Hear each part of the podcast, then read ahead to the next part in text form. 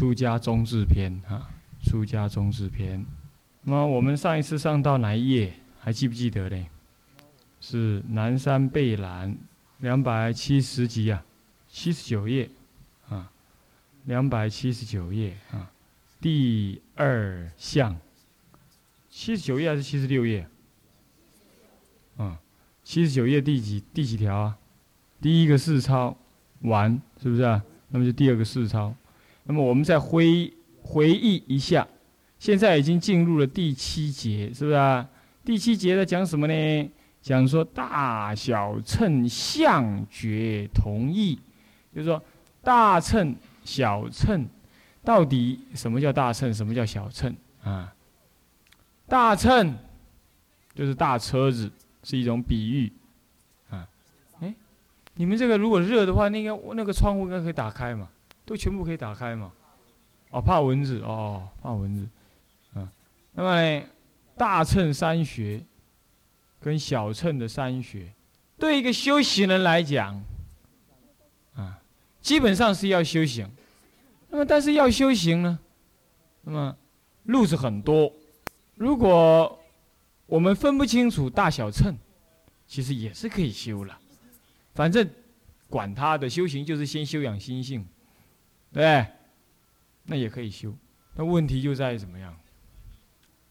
问题就在修行虽然是修养心性这么笼统就可以理解的，可是你很可能就只是那么笼统的修。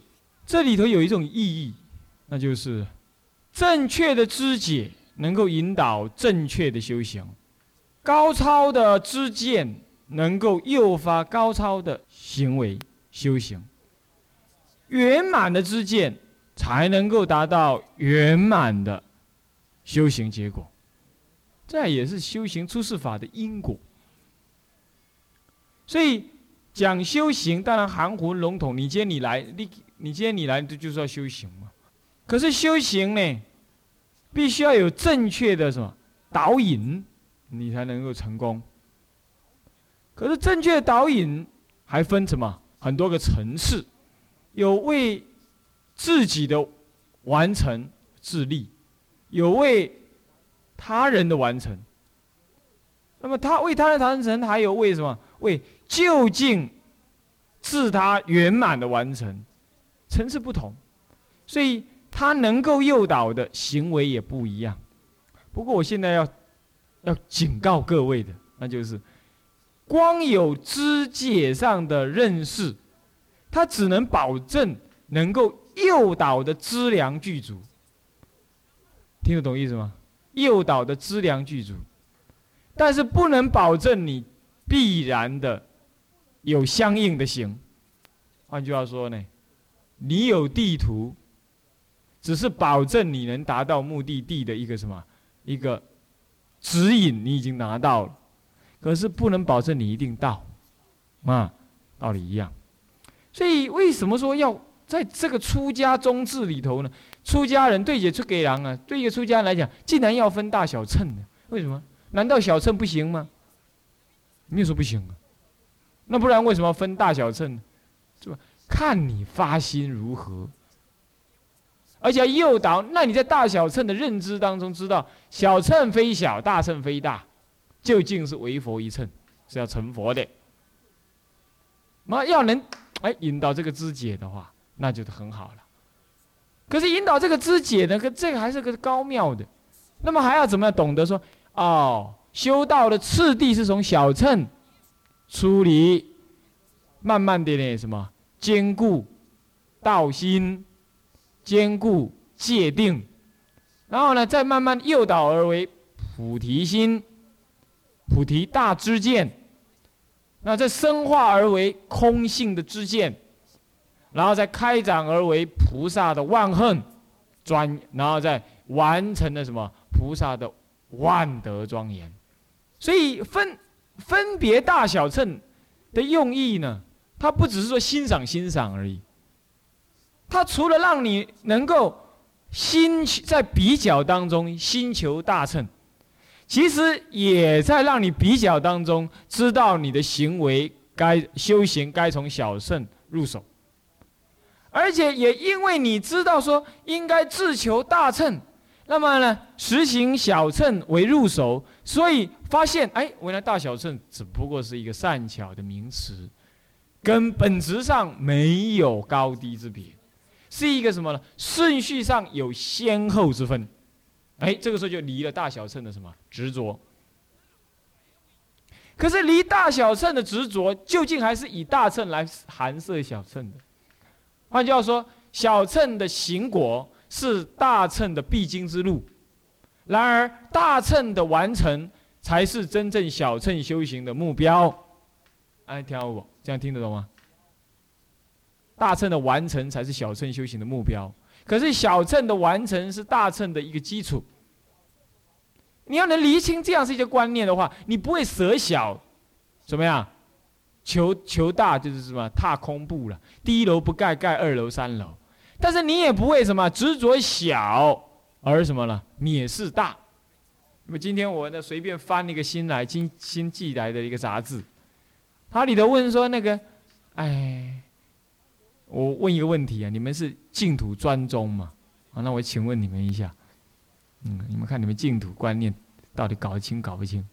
嗯，这个有人问啊，这个。这个西方极乐世界是什么化身呢？什么化身？莲花化身。那化身出来的是什么？是小孩子还是大人呢？那如果是小孩子哦，他要成长的过程呢，长成大人。他既然有成长的话，那不就变？那他长大成大人，那难道他不会继续长吗？不不就被长成老人了吗？那就是这样子的话，那莲花化身不究竟还是有生老病死吗？还有沉住坏空的苦啊！他就问这个问题，你知道人家怎么？那他那他那个杂志怎么回答？那那个回答简直是颠倒。他说：“这个极乐世界呢，化身，那如果还有还有生老病死、沉住坏空的话，那极乐世界就是什么无常法，无常即苦。那既然还有无常，就有苦，那么还有苦就不叫极乐。所以极乐世界根本是唯心净土。笨蛋。”这种是误导众生，瞎瞎了人天眼目，还讲这种话，是不是？他们那份杂志的立场呢，根本是什么呢？是死执着这个小乘什么呢？缘起无常观，缘起，那么还有无常，他执着这种观念。这个缘起无常是佛教的什么呢？是重要的意义，可是不是它的什么呢？最高妙义，第一义谛不是。这究竟还是什么呢？从世俗地过渡到什么呢？过渡到对峙的什么声问称时候的一种对峙法。因为我们不了什么呢？我们不了自心一切幻化当中呢，幻化的本质就是真常。他不知道。我说本质的意思就是说，幻化如幻化，幻化如幻化，所以幻化本身也不实。所以所谓幻化就是缘起。依缘而生嘛，啊缘缘灭即灭嘛，这么很容易，他们就是执着这一点。因万法因缘而生，万法因缘而灭，所以一切万法皆缘而生。那么这些缘呢，都是由心的执着而起，所以心是无常，所以一切皆是无常。那既然这样的话，世界没有离开无常的，另有另有一法。对呀，这是对的，的确，离无常之之后，世界上没有另外法，没有错。可是你看他怎么回答？他说：“如果极乐世界还有成住坏空，那这也是无常嘛？那这样无常故苦，所以说极乐世界不应该有无常。那极乐世界不应该有无常的话，所以说他一定要唯心净土。这是两个大大问题。第一个，唯心难道就没有无常吗？讲无常就不谈不谈唯心问题吗？其实你的心也会无常啊。你既然说认为说唯心的才是极乐的。”那你的意思说，你的心有个真常心，永远不变的那心，那你这不自己自打嘴巴？你认为这世界上唯一只有无常，没有其他的。那你现在反过来又说，那你要真正得到快乐，你还必须唯心。那你又认为说，有这个真正的唯心才是一个恒常的。那你不是第一个就是自打嘴巴，矛盾。那么第二个，其实无常观呢是什么呢？是。佛陀对于执着的众生所下的一个药，因为世界上可理解的就是无常，是不是这样？能够理解就是无常。你看，花生、花开，令人喜悦。等一下，花凋零，怎么样？令人惆怅。那么枫叶绿、黄变红，红了就掉。那么掉了之后，你就知道那是无常，这是可以理解的。从这理解当中，你了解万事的存在皆有因缘，缘灭它的什么呢？存在的方式就是什么变化？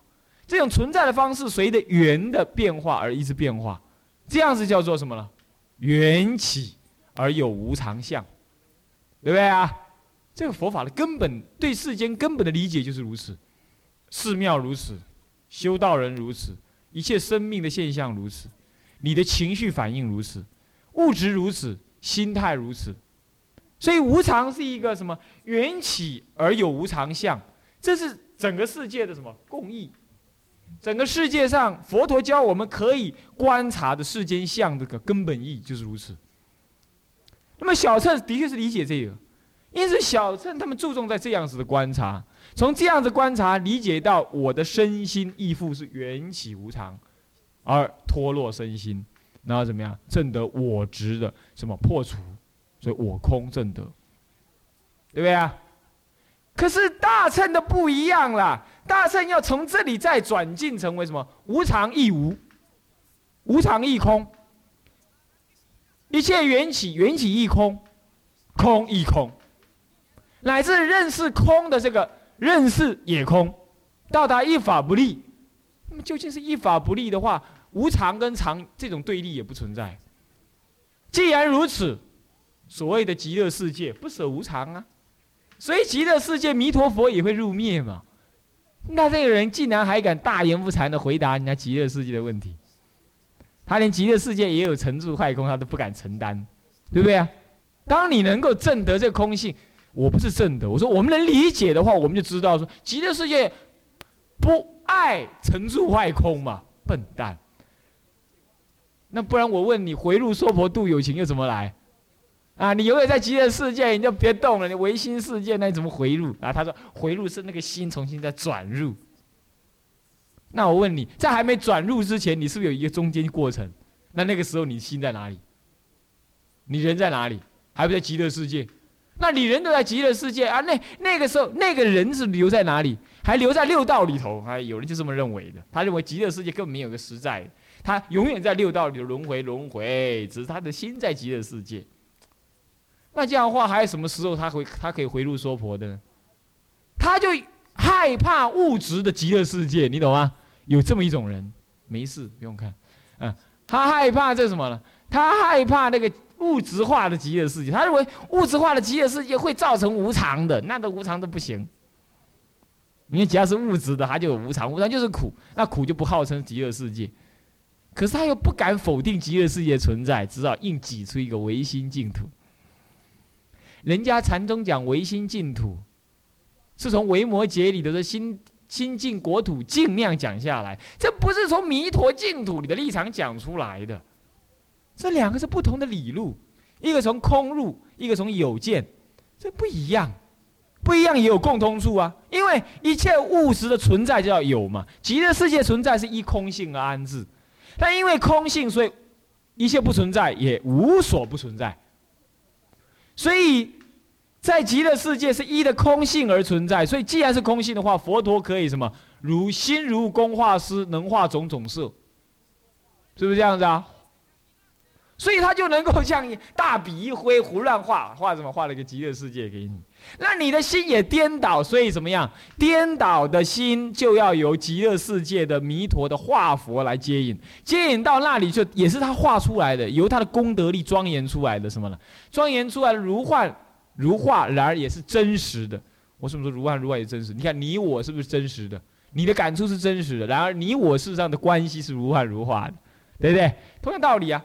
今天在极乐世界，关系亦复如是。既然是依空性而生，当然它永远是空花水月道场，是不是啊？是空花水月的道场，那么当然是如幻如化。然而如幻如化的当下，对你我的心来讲，却是真实的。你看看电影有没有？电影事实上是这个什么？这个荧幕，这个荧幕一拉下来，这就是一个假的东西嘛，是不是这样子？可是，哇，修回 Kitty。那不理他了。嗯，啊，这个荧幕啊，这个荧幕你照上去的时候，你看哦，看了看了，痴痴的看，是不是这样子？啊？对不对？痴痴的看，它是如幻如化，它对你有没有有没有感觉？有感觉啊，会产生痴痴的看的那个感觉，是不是啊？有没有作用？有啊，如幻的不舍作用。所以说，极乐世界，极乐世界是弥陀佛的什么功德庄严出来的？其实你也有嘛，你跟佛的庄严性是无二无别，可是你不显露。那么好，他庄严出来了，他庄严出来之后。知道吧？也是如幻如化嘛。可是对你有效果啊？有什么效果？有能够让帮助你解脱、帮助你成就阿毗跋致的效果，乃至诱导你回入娑婆的那个效果。就好像电影是如幻如化，可是可以让你看的什么呢？又哭又笑，是不是这样子啊？有这种效果。他的他不敢承担这个道理，他也无法承担这个。他一直使直的什么呢？无常故苦。这种观念，既然讲成一切净土皆是唯心，这种说法哈，他就舍弃了什么了？舍弃了一个真正可见的净土的这种事实，这种这种这种依，这种众生的所依。你要知道，一切皆皆就算皆是由心所现，但是也不舍这一切，因为这也是随由心所现呢。但是我们必须承认他的什么？他对我的一种物质性的存在。对不对？这个也是唯心所现。我说过了，是不是这样子啊？你的心情不同，你就看到不同的月亮，那不是有为你的心所现的不同的月亮吗？是不是？可是我们不能够因为这样子啊，那个那个是我看到，所以月亮不实在，不能这么讲的。究竟还是什么？它对我来讲是存在一个所谓的月亮这个东西的。我们永远没办法知道到底真正有没有月亮，你了解吗？而且也不需要再去执执执着说到底有没有真正一个月亮，因为随着你的果报不同，月亮的存在与不存在，这已经是什么？已经是一个对待法了。所以这个世间的一切存在都是对待法，都是对待法。所以从这立场上来讲，那那是你的唯心的。可是唯心的当中也不舍一切的对待的存在。所以极乐世界不能够就这么含糊，就这么不小心地、粗心地。把它讲成说，那都是唯心净土。那这样的话，西方过十万亿佛土，有佛号阿弥陀，那不讲讲瞎话，是不是这样的？是不是？那比佛成佛以来已经十劫了，这不是这这简直佛陀在画大饼嘛？不碰轰，对不对？是不是这样？这不舍有一个佛成就的，将来那个佛也入灭的，这没有关系。好，这种例子。就在解释大乘跟小乘的什么混乱。大乘的知见呢，是从小乘的无常再发而为无常，不舍空性，无常故苦，这是小乘人的说法。可是到了大乘人，无常非苦非乐，亦无无常，亦无无无常。所以你看《心经》里头怎么讲？无苦即灭道，无智亦无得。那么呢？怎么样？无。无名亦无无名尽，有没有看到？无名是一切苦的来源，对不对？你无名没有了，可是也没有无名没有了这回事。换句话说，无名就是你什么？无名是一种苦，就像无常是一种苦一样。所以无无常亦无无常尽，这样的意思，就类似这样意思。其实无常是一种对峙的告诉，它当然是一种世间客观的现象界概念性的存在。可是它不是真实界的存在，可是现在你执着这种概念性，这种这种人类成见，其实无常也是一种人类成见哦。所以说，这个声闻乘人他理解了无常，所以他证得空，证得法人空，所以他入了什么？入了那种有余涅盘，还有余啊，他还有得证呢，因为那是一种人类成见之下的一种什么？一种开悟，妙得很。所以说，阿罗汉根本就怎么样？根本还在迷。在大乘的立场上来看，他是借着人类的一种认，嗯，人类的另一种成见得开悟的。你什么意思？成见竟然能让你开悟？是的。所以说，他还没有破根本无名。他只是把一个知知末无名给破了。其实他拿根本无名来破知末无名。他执着无常，所以看透无常，所以他破我执。其实，他能够破我执，正是因为他执着无常，所以他照见无常。是这样子。那么大圣人不一样，大圣人看见无常，照见无常，然后超越无常。所以大圣人看见苦，看见无明，照破无明，最后超破、超越无明，而没有破除无明这回事。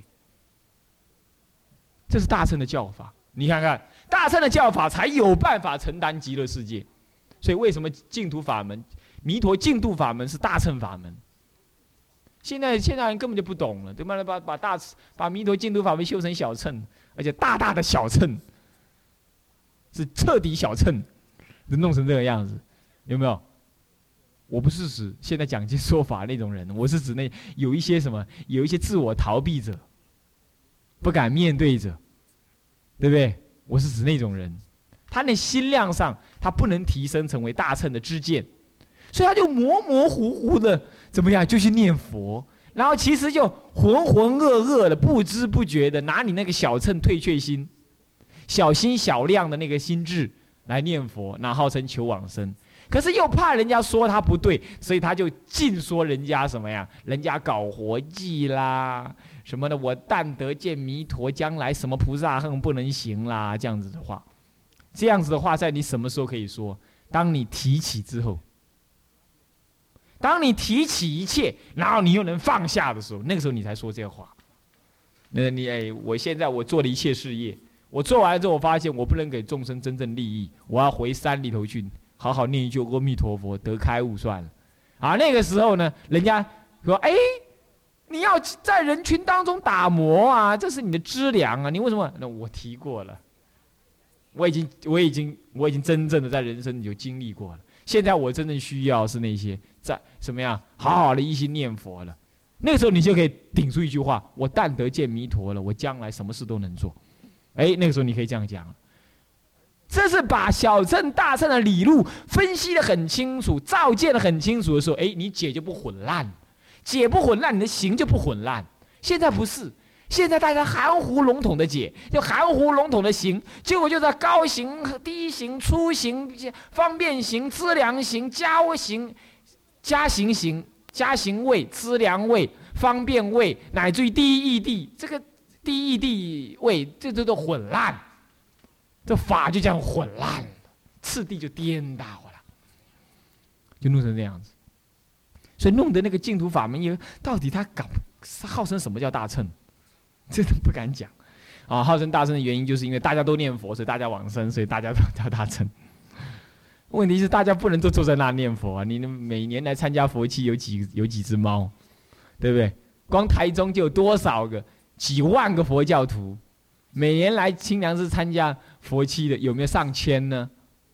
没有，我们一年四次佛期，一次佛期没有两百人呢，是不是啊？没有两百五十个人，没有超过两百人呢，是不是这样的？那没有嘛？那你说这样这样子净土法门怎么能够叫大乘呢？是不是啊？